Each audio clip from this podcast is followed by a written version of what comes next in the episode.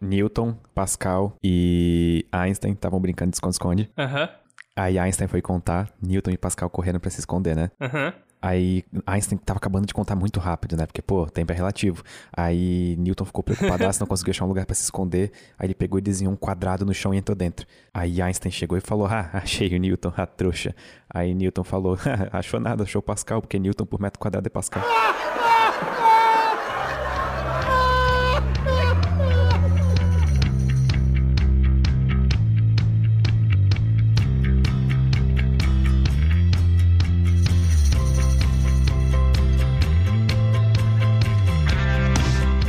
Pedro Los. Ah, eu tava Quanto tomando café, tempo? desculpa. Quanto tempo, Greg? É. Eu tô com a boca queimada agora. Isso, isso ficou bom, eu gostei, vamos, vamos deixar isso. Mas é, algumas pessoas talvez se perguntem, e esse é um aviso que eu acho adequado fazer no começo do podcast.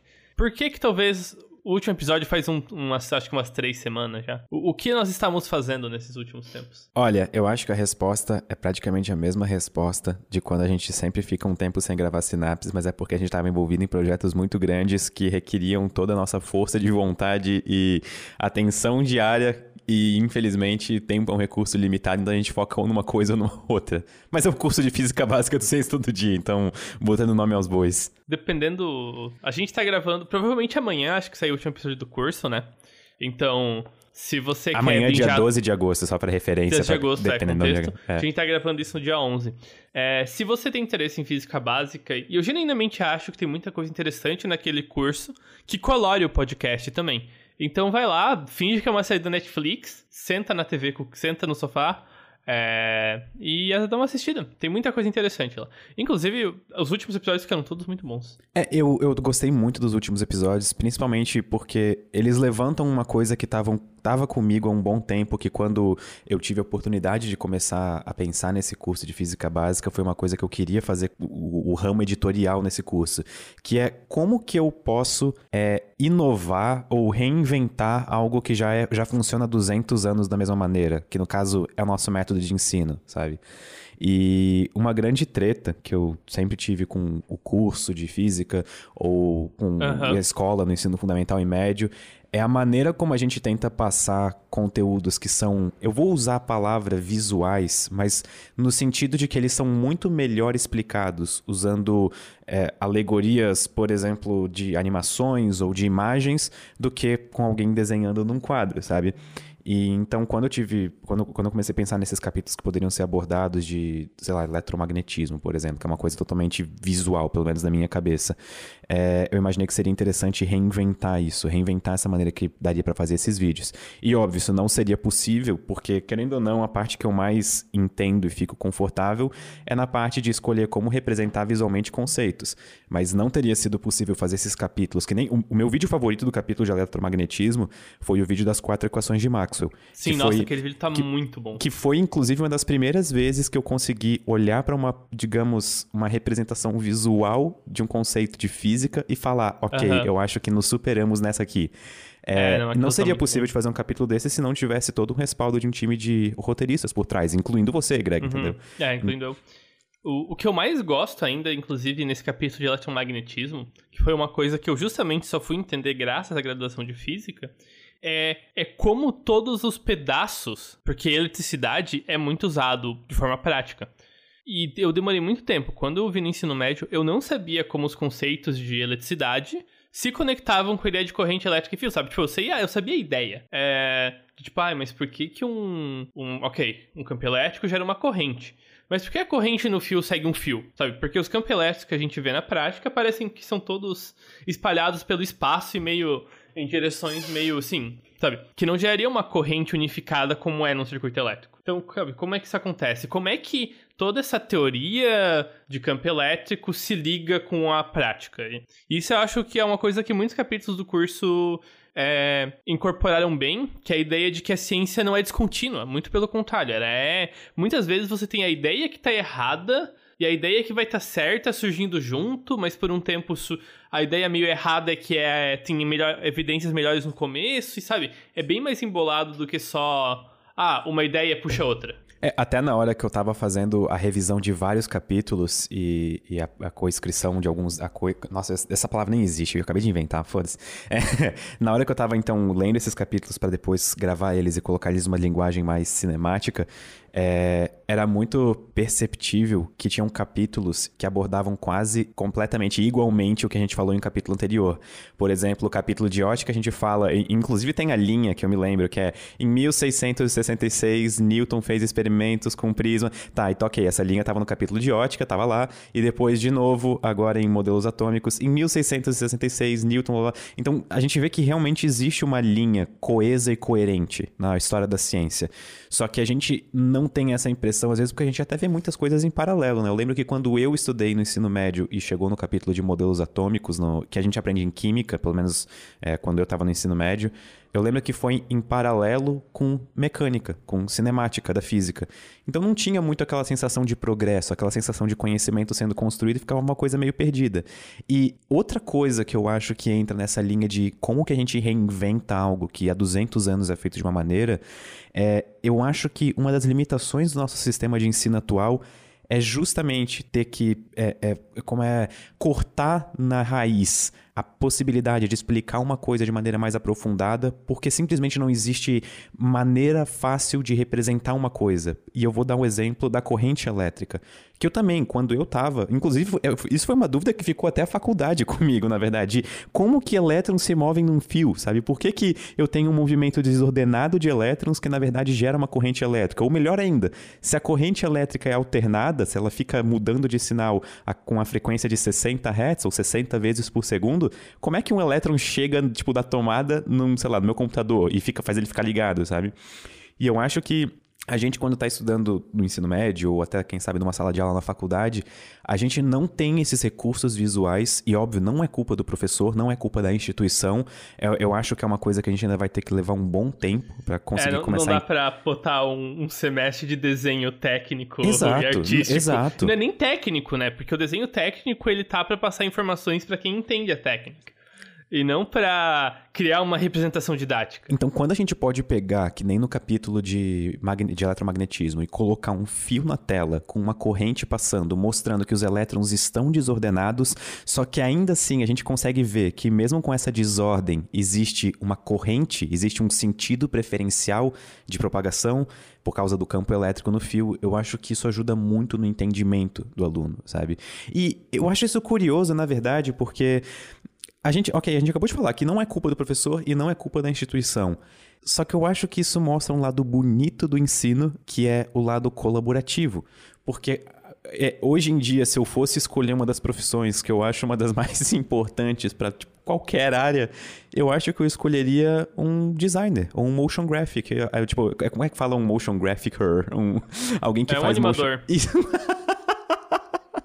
Eu tô ficando muito mais burro com o passar do tempo. Ok, eu tô esquecendo. É, isso, isso, isso é que, como assim, se o dia cresce, vai virando uma empresa, tu tá pegando o, os estrangeirismos desnecessários, né? Daqui a pouco eu estou falando de mindset, Greg. Daqui a é, pouco eu estou falando mindset, mindset é. agora é hora do briefing, agora é hora do brainstorming. É, vamos fazer um briefing, uhum. Não, mas então, e, mas falando sério, eu acho que a gente tem hoje em dia uma quantidade exorbitante de coisas novas para aprender e conceitos difíceis. Por exemplo, inteligência artificial, que uhum. eu imagino que em breve tem que estar em currículo de escolas, porque a gente não está lidando muito é. bem com esse tema hoje em dia. É muito menos na faculdade.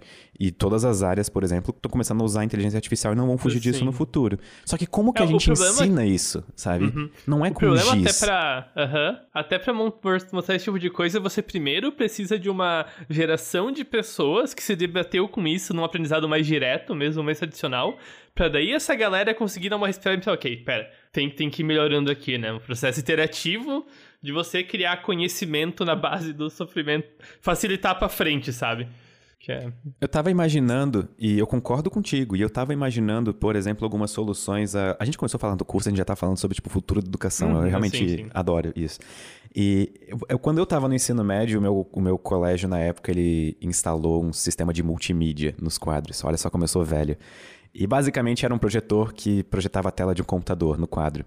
Só que eu imagino hoje em dia que talvez a gente pudesse ir para o caminho contrário. Como vários estudantes do Brasil, e eu não estou falando que isso é maioria, na verdade a gente tem que facilitar o acesso para pessoas que não têm isso ainda, mas vários estudantes têm gadgets, por exemplo, ou é, iPads. É, assumindo ou... esse movimento de acesso à, à informática, né? Acesso à internet. Isso. Acesso a ferramentas informática. Eu acho que as aulas e os conteúdos de aulas poderiam ser cada vez mais interativos. No sentido de se o professor fala de física, por exemplo, que uma corrente elétrica passa dessa maneira, quem sabe a rede pública ou privada pudesse ter algum material de apoio em vídeo ou imagem e feito com, junto com, obviamente, especialistas da área, junto com pessoas de animação, para facilitar o entendimento dos alunos. É, o, um exemplo que eu acho que de fato já acontece em algum nível, né, é joguinhos didáticos. Que muitas vezes, tipo, eu lembro que, bem, quando eu tava estudando no ensino fundamental, o meu colégio era tinha uma informática, né, que não era super comum na época ainda. E às vezes o professor de física falava: Ah, pô, eu achei um joguinho desse tópico que eu tô passando. E levava a gente para ficar um dia na informática brincando com um joguinho que, que você simulava física e coisa assim, sabe? Isso era um rolê que era bem interessante. E eu acho que, tipo, esse tipo de ferramenta pode ser usada para criar cada vez uma forma de didática mais interativa. Tipo, não, não substituindo nada, mas justamente complementando. O que eu sinto muita falta hoje em dia no nosso sistema de ensino é de um sistema de ensino um pouco mais pé no chão de acordo com a realidade, sabe? No hum. sentido de a gente aprende várias coisas que precisam ser aprendidas, e isso é indiscutível. Aí, porque um ser humano precisa, digamos, de um leque básico de conhecimento para poder seguir Sim. sua vida, digamos. Isso é a, nossa, é a função uhum. do sistema de ensino de ensinar. Só que ainda assim, eu acho que a gente fica muito só na parte teórica e pouco na parte prática.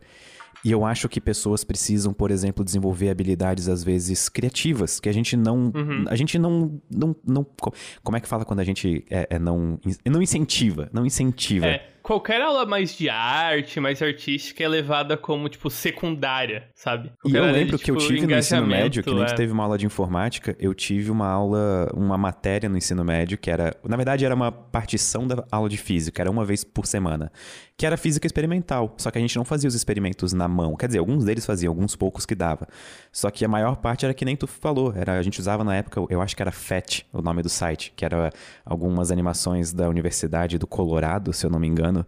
E a gente conseguia simular alguns experimentos por ali e fazer as aulas por ali, usando, tipo, realmente anotações, papel, caneta e ver aquilo na realidade, sabe? Porque isso cria uma outra ponte. Porque os, os alunos em geral, e eu me incluo nessa lista, não estão preparados para pegar o que eles aprenderam na sala de aula e aplicar na vida real. E isso é uma grande dificuldade. É, então, talvez fazer isso, mesmo que seja numa versão bem água com açúcar, sabe? Mas tentar aos poucos estimular esse lado mais é, criativo é, conectar, e aplicar as coisas no mundo. Conectar a educação com a realidade contextual, né? E isso, isso, isso é um desafio educativo bastante grande, até porque não tem uma receita para isso, sabe? um aluno numa escola aqui do sul do Brasil vai existir num contexto, enquanto, sei lá, um aluno que vai morar bem pro oeste, que mora mais longe de cidades grandes, vai ter outro contexto. E daí você justamente vai depender sim. muito da localidade, vai ser uma questão justamente de contextualizar o ensino, né? Que é. Que assim, não, não é, a, a, a ideia é tão boa que ela não é nova, né? Tem, tem vários, vários movimentos pedagógicos nesse sentido já. Então, justamente, é uma questão de realizar esse tipo de projeto. E eu acho. Eu, eu, eu, bom, no último podcast eu já comentei que eu tô lendo um livro muito bom sobre futurismo, que é o The Future is Faster Than You Think.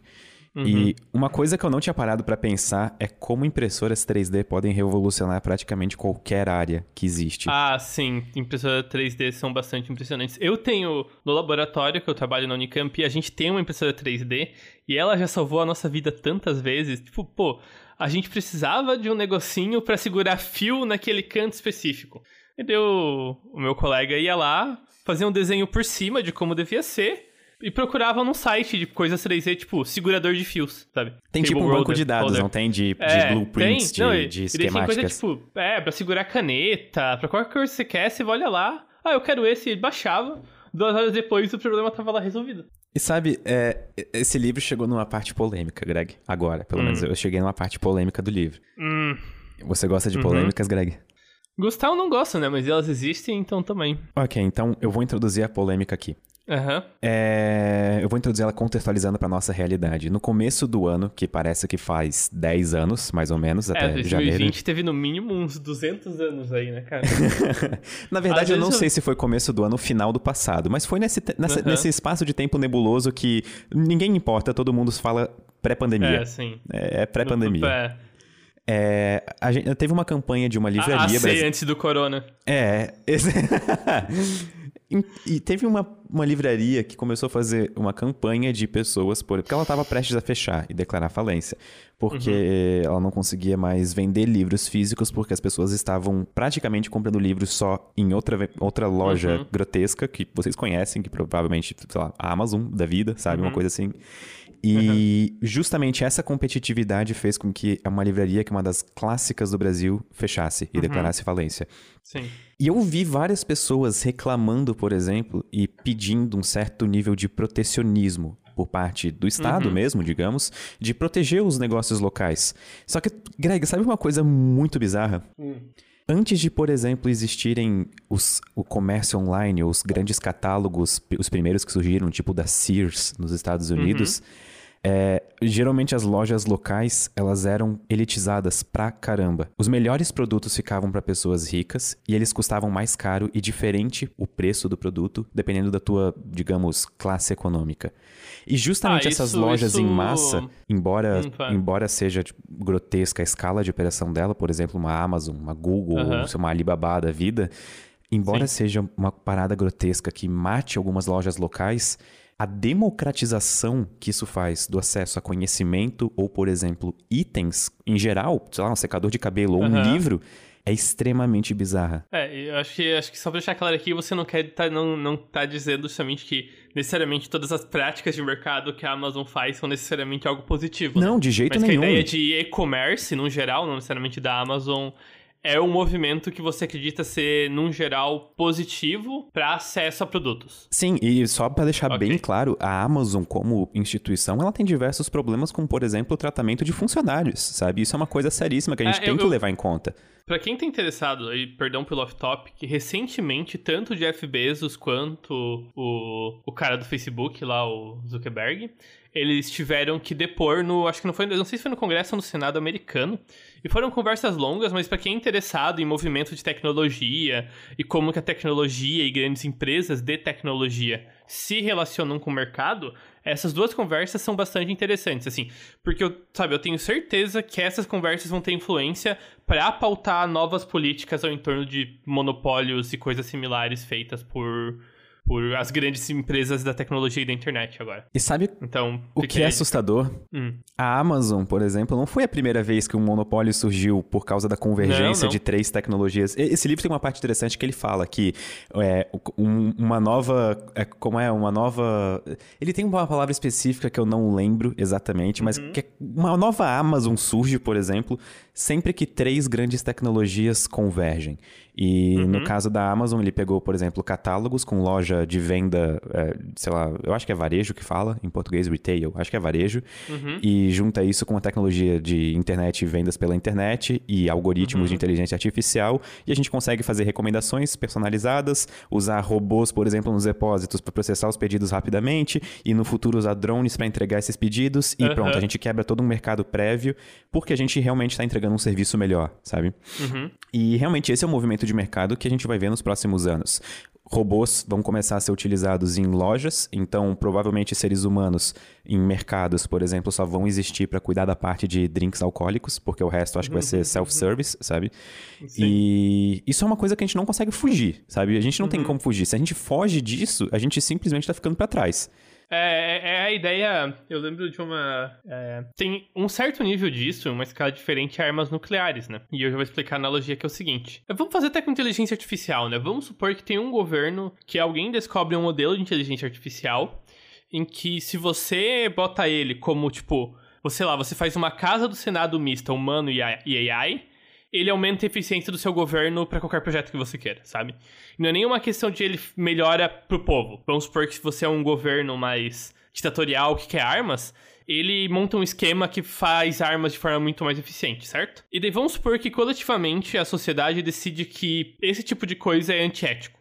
E que humanos não querem ser governados por robôs. Mesmo que em um certo nível isso talvez seja vantajoso. E daí surge um para... não é um paradoxo, mas é um, um ultimato, meio que. Quanto mais países escolherem não usar a inteligência artificial, isso é, Quanto mais países evitarem essa inteligência, mais valioso fica pro seu país usar ela. Porque daí você vai ser o que vai o único país que vai ter essa vantagem.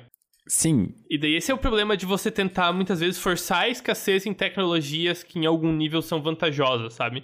Porque ao você for tentar forçar a escassez na força, você acaba tornando elas ainda mais valiosas e você às vezes acaba perdendo o controle bem sem querer da é, situação. É, a gente teve uma época no Brasil, uma, uma lei bastante, bastante peculiar, que eu não sei se existe ainda hoje uhum. ou não, mas que basicamente era uma lei anti-inovação, que... Uhum nenhuma. Se eu, não, eu posso estar falando errado, por favor, me corrijam no Twitter ou no e-mail se eu estiver uhum. falando errado isso.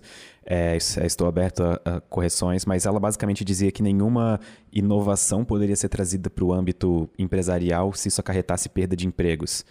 Uhum. É, só que para cada emprego que é perdido, milhares de outras, outras vagas surgem em diversos ramos. E ah, isso é eu, é verdade eu, eu, ao longo de todos os tempos. É, eu discordo disso, Pedro. Como assim? Você tá falando que necessariamente uma tecnologia não necessariamente traz emprego. Você tem uma redução do mercado Sabe, Sim, se, tu tem uma tem redução um... local e direta, só que tu tem novas uhum. vagas que surgem. O problema nisso tudo, que eu vou concordar eu... contigo, uhum. é que a população precisa ser cada vez mais especializada para ocupar essas novas vagas.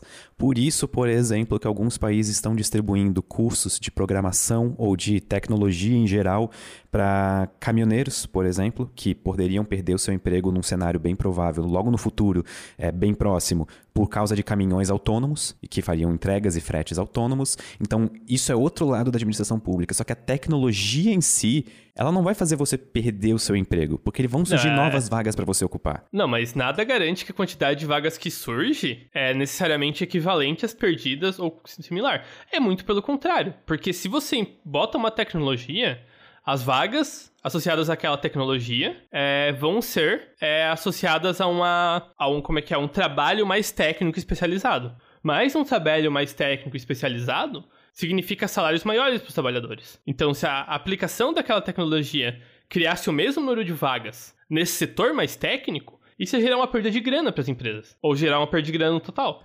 Agora tu tem então, um sabe, bom ponto, mas posso a clarear te ele? A, a, tecnologia eventualmente tem que puxar nesse sentido de, tipo, eu não falando que isso é positivo, de, de você cortar custos, sabe?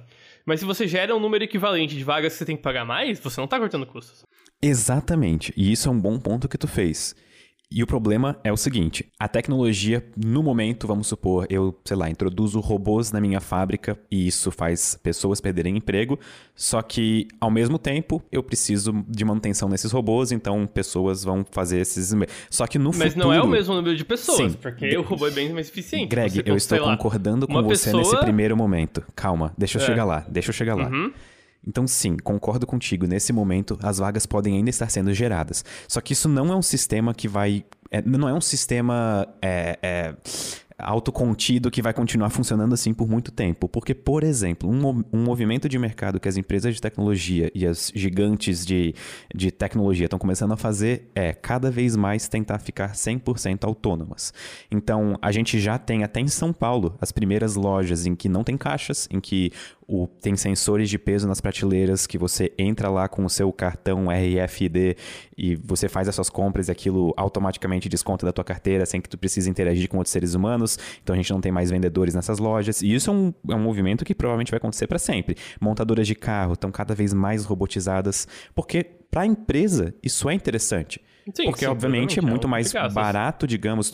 Um robô, mais ou menos, custa hoje em dia, numa fábrica automotiva, o salário de um funcionário em um ano. Só que o robô funciona virtualmente para sempre, né? Tirando manutenção e, e tudo mais.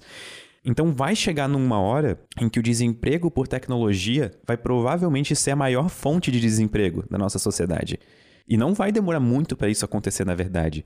E aí eu ficarei curioso para saber qual que vai ser a nossa saída, o que exatamente vai acontecer. É, porque assim, a gente já viu um movimento em que uma tecnologia trocou a capacidade produtiva de outra e essa outra de, de, de algo, e esse algo simplesmente sumiu do uso, uso comercial e uso de tipo de, de, de recurso. E era um recurso que totalmente é totalmente capaz de realizar trabalho, que é no caso os cavalos com os motores, sabe? Porque o cavalo tem toda. Assim, gente, é, usar cavalos para trabalho e abuso animal, não façam isso, tá? Só PS. Mas quando a gente teve esse movimento de motorização das coisas, o cavalo virou luxo, virou esporte, virou todo o resto.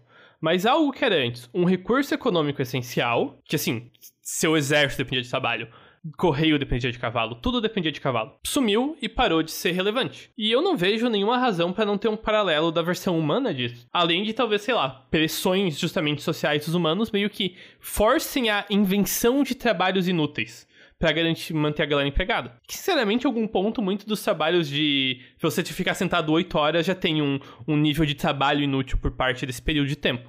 E que é, às vezes é muito mais daycare para adulto do que necessariamente um trabalho efetivo. Eu tenho uma versão mais otimista de um pensamento futuro. É. Eu acho que o grande propósito da tecnologia. Uhum. A, a, tecnologia nasce, ela surge da nossa preguiça. Da nossa vontade uhum. de fazer coisas de uma maneira sim, ou sim. automatizada ou mais fácil. Então, uhum. eu acho que toda essa invasão, digamos, da tecnologia nos empregos que hoje seriam realizados por humanos, na verdade, nos deixa com tempo livre. Então, eu acho que isso pode ser positivo, mas eu genuinamente acho que para isso se tornar positivo, a gente vai precisar de romper com algumas ideias que ainda são muito naturalizadas agora e que podem ser bem problemáticas. E especialmente a ideia de que só trabalho traz valor para a sociedade, sabe? A gente tem uma ideia de que, tipo, pô, o cara que não quer trabalhar muito é um vagabundo, sabe? Pô, o cara só quer ficar lá na dele e ser feliz, sei lá, vamos supor, um cara que é vive mais na praia, tá feliz trabalhando com um emprego de básico lá, e daí ele passa a maior parte do tempo dele tomando água de coco e lendo livro, sabe? Vai ter muita gente que vai olhar pra esse cara e vai pensar, porra, que vagabundo. Quando o que você devia pensar é, pô, olha que esperto, o cara tá ali feliz fazendo o que ele quer da vida, sabe? E fazendo o mínimo de esforço em torno disso. Tem, tem uma certa mentalidade na cultura que muitas vezes que sofrimento é valor, sabe? Ah, não, você só tá tendo uma vida boa se você tá sofrendo pelo que você quer, mas sabe? Que, em, em que distopia a gente tá vivendo que essa, isso virou uma boa ideia? Inclusive, eu tava vendo, eu comecei a ver uns vídeos de um canal que eu tô gostando bastante, que é um canal de uhum. desenvolvimento pessoal americana. Sim. Só que quando eu digo desenvolvimento pessoal, eu não estou é puxando é pro lado Carisma coach. On Command? Não, não, não. É, o, ah, é tá. o. É Matt, eu acho que é da Vela, da Vela. Eu, eu não tô com certeza do sobrenome dele, mas é Matt alguma coisa. Eu acho, talvez até o primeiro nome eu esteja errando. Mas ele tem um vídeo muito bacana que ele fala sobre o grande problema de ser feliz na era digital. Por que, que isso virou um problema? E é justamente eu, por exemplo, pessoalmente, tenho um problema em me sentir realizado, porque parece que quando eu tiro, e tu sabe disso, eu converso contigo direto sobre isso. Parece que quando eu tiro um fim de semana de descanso, dois dias da minha semana sem fazer nada, depois de quatro meses, por exemplo, trabalhando no curso, parece eu me sinto um lixo, porque eu não tô fazendo nada, sabe? Eu não estou realizando nada. E, e isso é. é. um problema realmente que. É, é um problema. Isso foi impregnado na gente, sabe? Isso sim, é uma ideia sim. de vida, uma ideia de, de noção de, de é, alto valor que a gente simplesmente acaba aprendendo isso e não consegue mudar de um lado. É, é, é não, isso, exatamente. Eu, eu acho que já, eu já fiz esse comentário aqui no podcast. Acho que também o quem fez esse comentário é no Homo Deus, pra variar. E que eu acho que, eventualmente, quando tecnologias de, tipo, de automação tiverem largamente fazendo toda a produção de recursos, é, existe um ponto em que a humanidade ignorando possíveis problemas com extinção, seja de pandemia, seja de meteoros, seja de aquecimento global, mas vai chegar num ponto em que a vida na Terra vai ser não uma utopia, mas vai ser algo meio Star Trek, sabe? Em que de fato vai ser muito fácil ter uma vida digna na Terra. O, a minha preocupação é com o meio do caminho, sabe? Porque eu totalmente consigo ver um caminho em que, eventualmente, quando as máquinas conseguem fazer toda a produção, a galera que tem controle desses meios de produção pode simplesmente deixar o resto do mundo morrer de fome, porque não tem nenhuma dependência neles. Mas isso não vai acontecer, Greg. A gente não vive num filme de Hollywood. É, porque nunca aconteceu nada similar na história da humanidade. Bom ponto.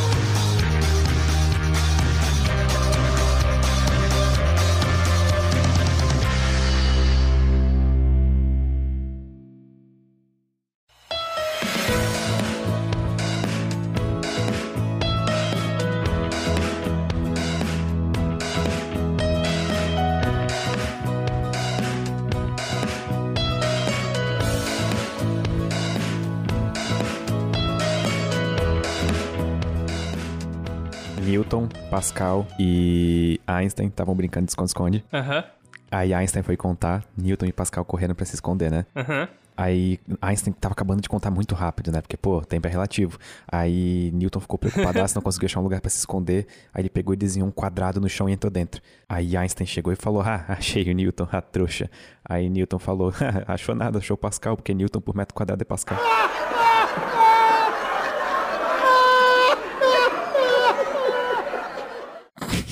Você quer gravar o podcast de novo? É...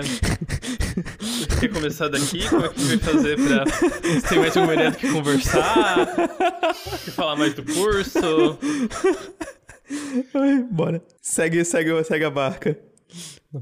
É, ok, rebuminando aqui a, a, conversa, a gente começou falando do curso e a nossa ideia inicial, antes de falar do possível futuro da tecnologia, dos empregos, da humanidade e dos cavalos, pelo jeito, era, era conversar, ter uma conversa reflexiva sobre como foi o processo do curso, de montar um curso de física básica, qual que foi a nossa ideia com ele, se a gente se sente satisfeito com o resultado e basicamente todo o resto. Assim. É, a primeira introdução que eu queria fazer é que eu fiquei muito satisfeito com o resultado do curso, porque acho que era o objetivo mesmo justamente... Porque assim, muita gente nos comentários pedia, ah, mas sabe, e as contas e o resto? Não muita gente, né? Alguém comentava a vez ou outra. E eu acho que a ideia do curso, sabe, existem muitas ferramentas de você ver os detalhes técnicos dessas coisas já no YouTube. Tem muitos cursinhos de vestibular já, tem muito tipo de coisa.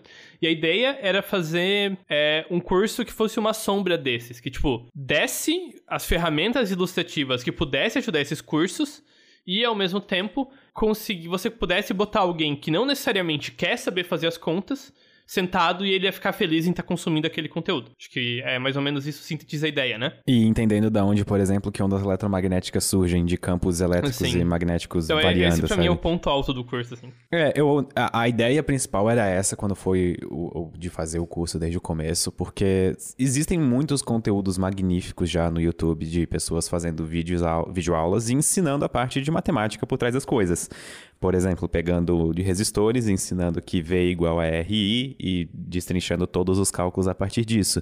Só que uma coisa que eu sempre senti falta também foi entender como que uma resistência funciona. No sentido de ser como se fosse, sei lá, uma, uma prancha inclinada, cheia de pregos, e eu solto uma bolinha, e a resistência é o número de pregos que tem nessa prancha. Vai ser difícil de minha bolinha, que é o elétron, passar para o outro lado, digamos. Seria mais ou menos essa ideia.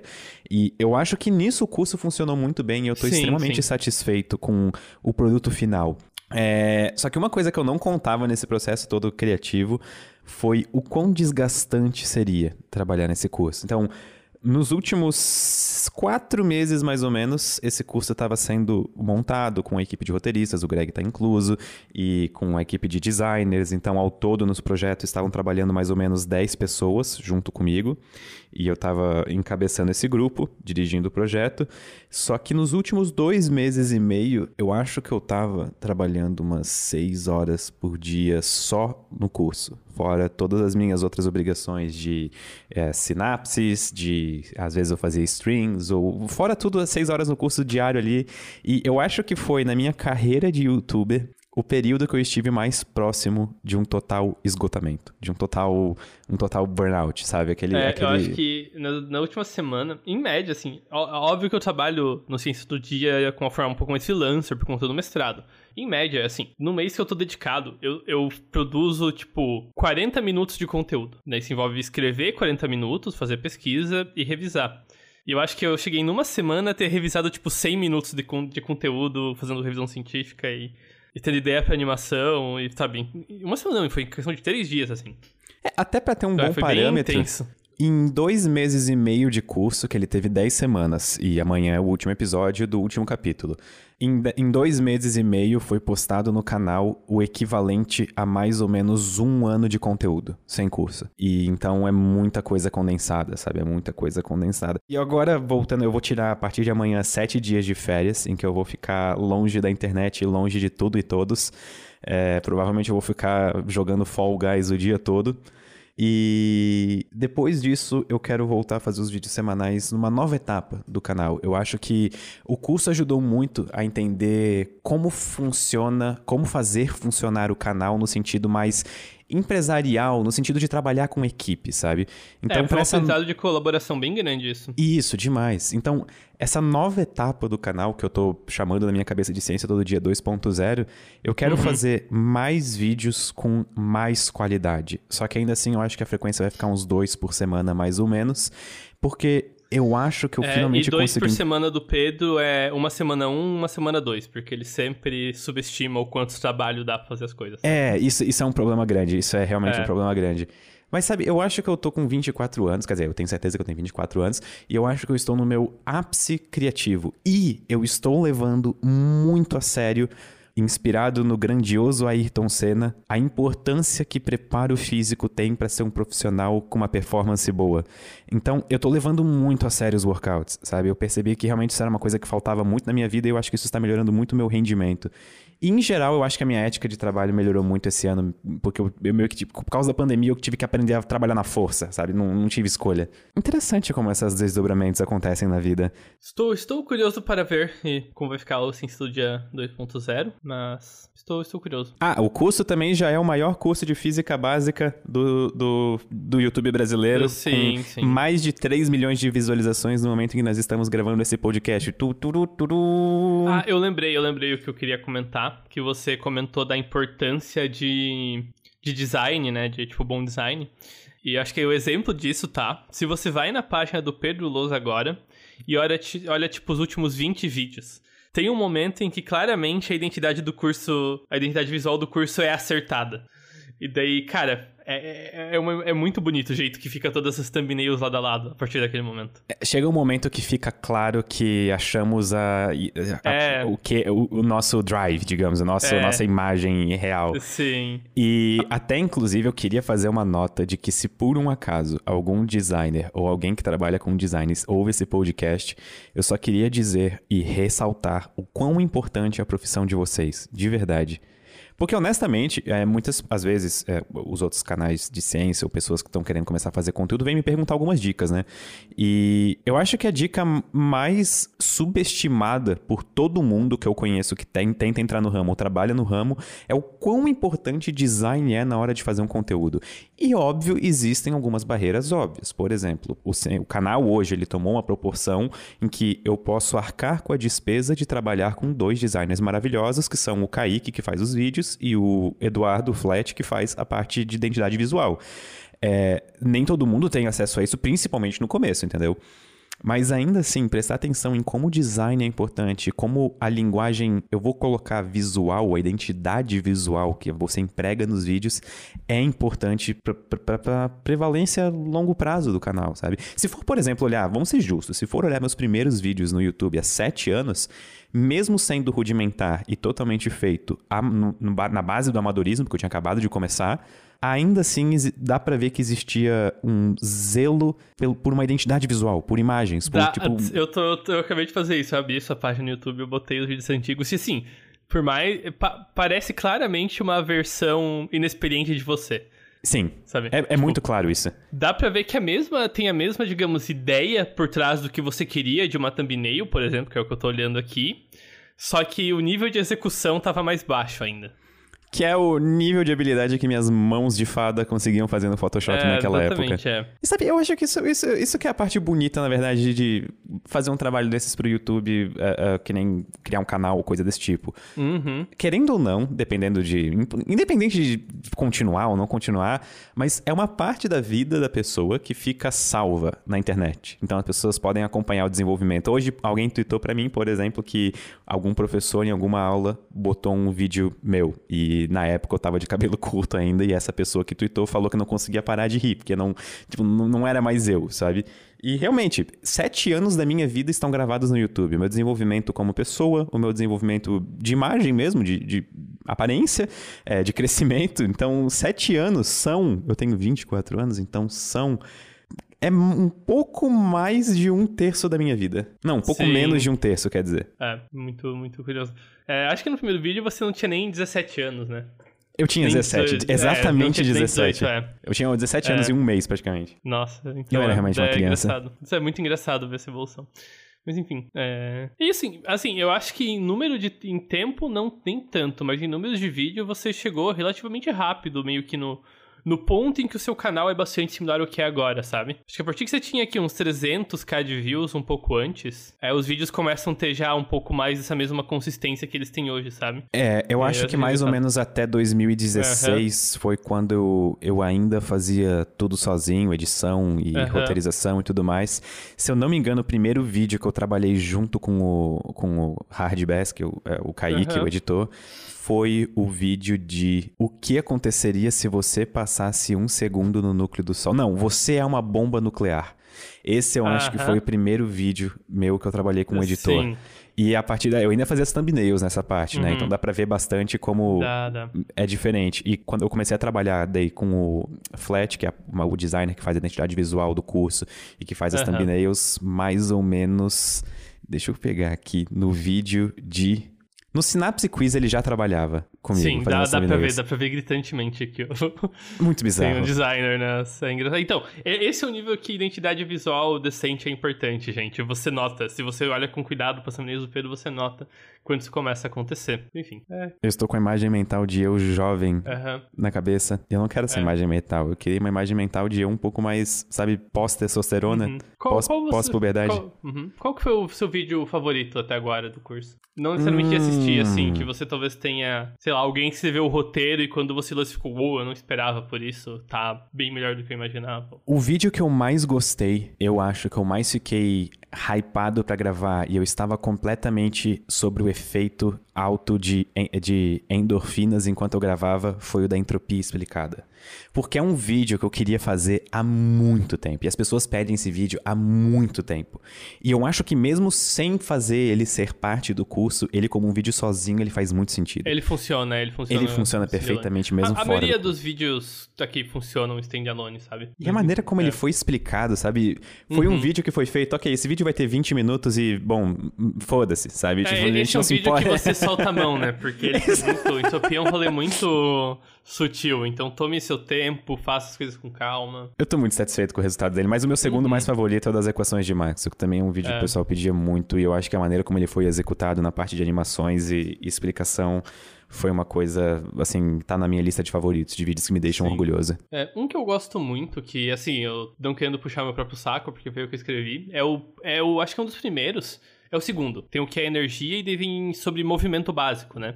Porque eu acho que é um assunto que muitas vezes é subestimado o quão complicado é você definir quantidades que são significativas, sabe? Quantidades que realmente te dão uma ferramenta de trabalho para você fazer, fazer física. E muitas vezes, porque, tipo, como velocidade tem uma relação intuitiva com a nossa vida, a gente vê coisas se movendo o tempo todo, é subestimado o quão matematicamente cuidadoso essas coisas foram pensadas, sabe? Eu acho que isso é uma coisa que eu sempre quis ter a oportunidade de deixar bem claro que, tipo, por mais que pareça que é o que você tá vivendo, é mais complicado que isso, sabe? Porque a gente tem que ter cuidado para garantir que essa grandeza vai fazer sentido em todas as situações. E não só nas situações que a gente consegue ver e tocar as coisas. Isso foi profundo, eu gostei. Eu queria guardar isso num é. potinho. Sim, mas o. Enfim. E a explicação de integrais, a explicação visual de integrais uhum. nesse vídeo tá sensacional. Eu, eu acho que foi uma das coisas. Também nos. É uma coisa que eu tava ansioso para fazer e ver ser executado. Eu acho uhum. que foi uma coisa interessante. É, a animação, a animação daquele vídeo ficou bem, bem satisfatória.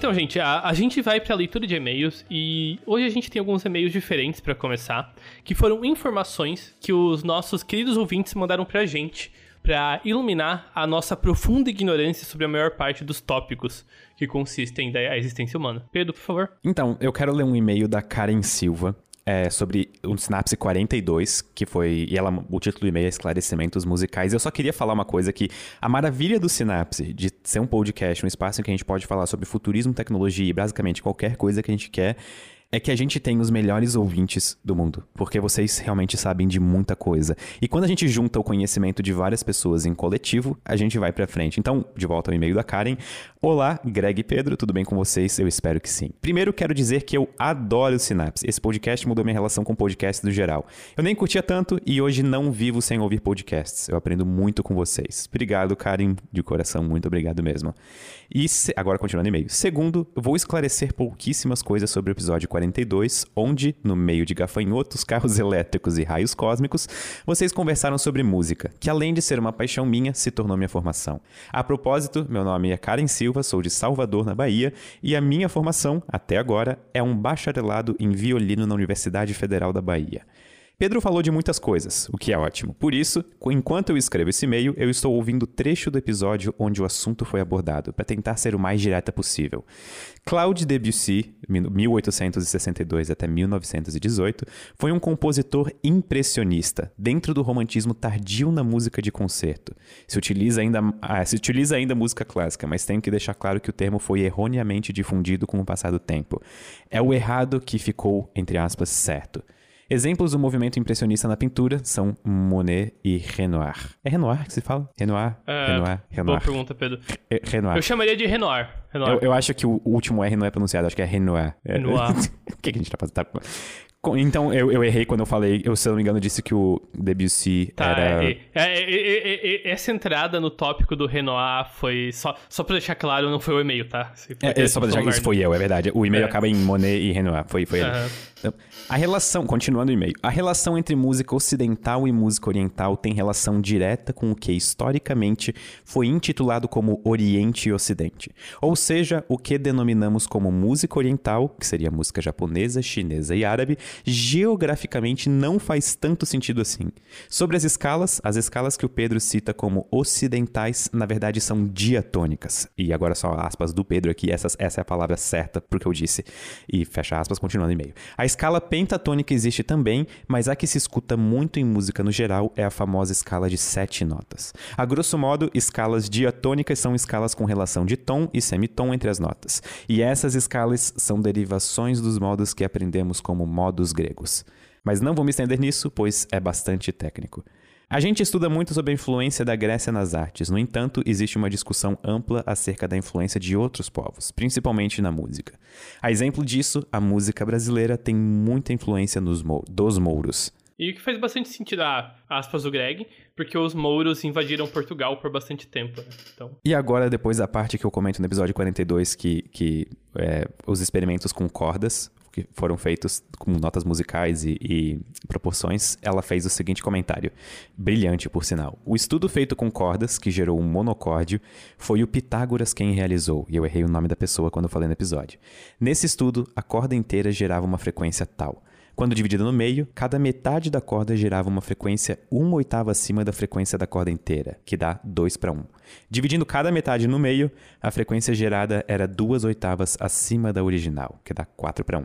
A relação de tensão-resolução na música ocidental está relacionada à teoria dos afetos, que sim remonta à escola grega numa obra do Aristóteles chamada Retórica. Então, sim, todas as experiências sensoriais quando escutamos músicas podem sim ser uma forma de contar uma história, só que utilizando sons no lugar de palavras. Tem um vídeo no YouTube muito bacana mostrando como o cérebro funciona quando se toca um instrumento. O exemplo usado no vídeo é de alguém tocando contrabaixo e, se não me engano, uma comparação com o cérebro ouvindo música clássica. Eu não lembro o nome do vídeo, mas dando um Google acha. Perdão pelo e-mail enorme, mas acho que disse tudo. Beijo pra vocês, Karen. é, então. Eu, eu acho que a parte que eu achei mais interessante também é essa questão de, tipo, de certa forma, então, se a gente bota o árabe no, no oriental, né? A gente tem influência de música bastante música árabe na cultura brasileira. Tanto porque a gente tem bastante imigrante aqui, mas eu acho que especialmente pelo fato de que a Península Ibérica foi ocupada pelos mouros alguns séculos no passado. E outro e-mail que eu achei muito bom que a gente recebeu e que envolve histórias pessoais do acidente de Goiânia, Pedro, que a gente comentou em algum episódio passado, acho que no dia de radiação com o Ítalo, é, em que o Daniel Anderson mandou. Ele fala: Sou extremamente apaixonado pela física e depois da série Chernobyl passei a me interessar muito mais por essa parte da física nuclear. Acontece que sou de Goiânia e depois de me interessar por essa área da física, comecei a me aprofundar nos meus superficiais conhecimentos sobre o acidente de 1987. Ao conversar com meus pais sobre como era na época do acidente, eles diziam que não movimentou a cidade toda, mas sim um, apenas uma pequena parte. Porém, o preconceito com qual- qualquer um de Goiânia era muito presente. Com ônibus que saíram de Goiânia sendo apedrejados e os habitantes locais não deixando os goianos descerem. Outro fato curioso é que a casa do responsável por trazer as cápsulas de Césio era apenas duas ruas atrás do ginásio olímpico. Então as autoridades locais fizeram de lá o centro de triagem, com centenas de pessoas sendo checadas e algumas tendo que sair de lá peladas, por conta de suas roupas, das suas roupas estarem irradiadas.